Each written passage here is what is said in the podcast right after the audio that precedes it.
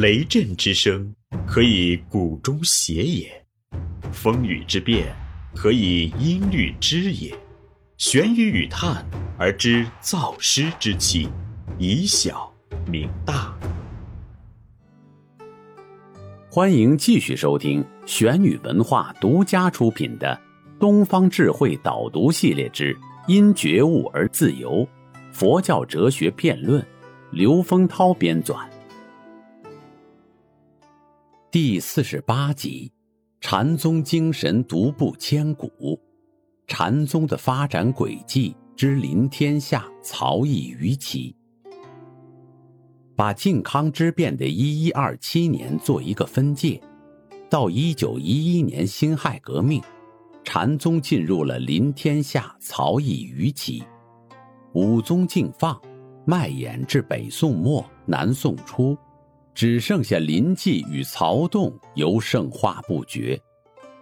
临济宗。以佛果圆悟禅师为代表，旗下大会宗稿禅师跟虎丘少龙禅师为圆悟禅师下主要传承。大会提出参话头，而虎丘少龙一脉只演不绝至今。曹洞宗则以宁波天童寺提倡莫照禅的正觉弘志为代表，后来分登传到日本永平寺，所以。从南宋以后，武宗靖华态势转变成临天下、曹逸于局面，只剩下化头禅与莫照禅作为丛林间施行用功法门。一直到现在八百余年，其间虽有些起伏，可是一直维持着这两个法门至今。这个阶段，禅宗的顿法隐微。渐修法门开始大行其道。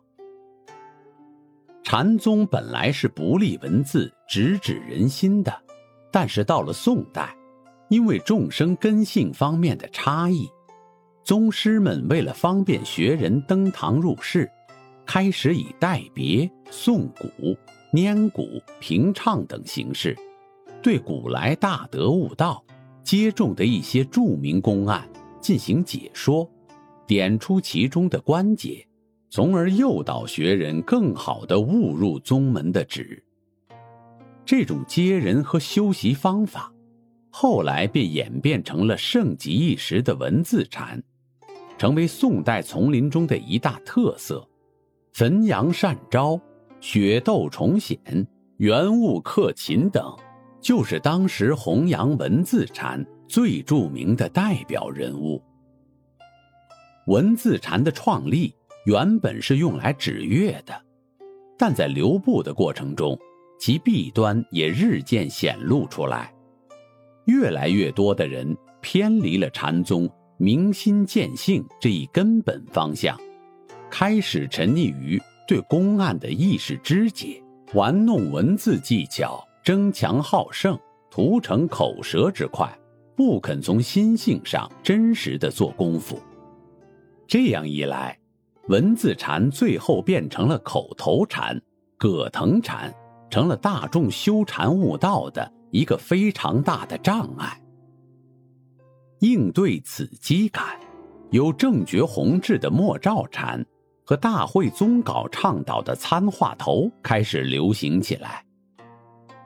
正觉禅师俗姓李，山西习州人，自幼明敏。七岁日诵数千言，十一岁于郡内净明寺本宗座下剃度，十四岁依晋州慈云寺智琼受具足戒，初参汝州枯木法城，深受器重。汝州位于今河南省境内，后参丹霞子纯，言下大悟。建炎三年。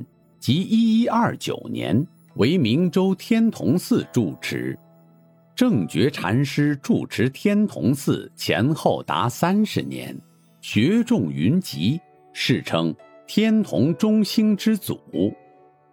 绍兴二十七年，即一一五七年世纪，世寿六十七。有弘志觉和尚语要一卷，弘治觉禅师语录四卷，弘治广录九卷等书传世。正觉弘治因倡导默照禅而著称于世。正觉弘治的禅法，体现了两宋之际中国佛教思想融合的取向。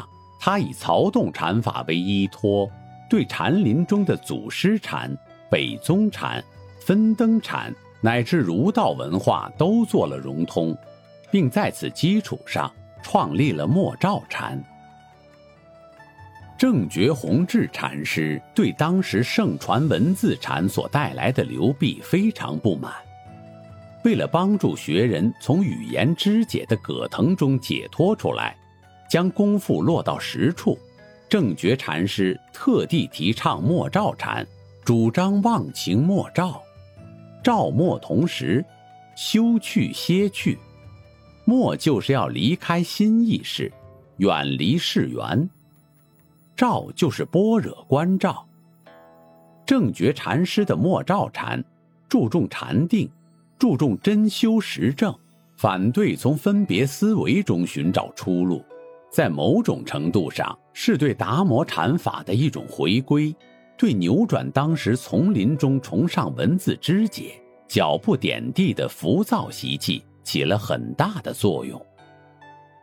大慧宗杲禅师，宋代临济宗杨岐派高僧，圆悟克勤禅师之法嗣，字谭慧，号妙喜，安徽宣州人，俗姓西。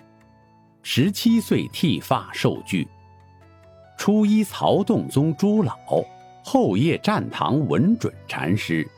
文准禅师逝寂后，参天宁圆悟克勤，发明大事。后奉克勤禅师之命，分作说法，一时名众丛林。后隐居云居，继而结安于福州长乐养语，开法接众。绍兴七年，奉诏住持径山寺，法习大盛，后遭谤，被革除僧籍，流放衡州，也就是今天的湖南衡阳。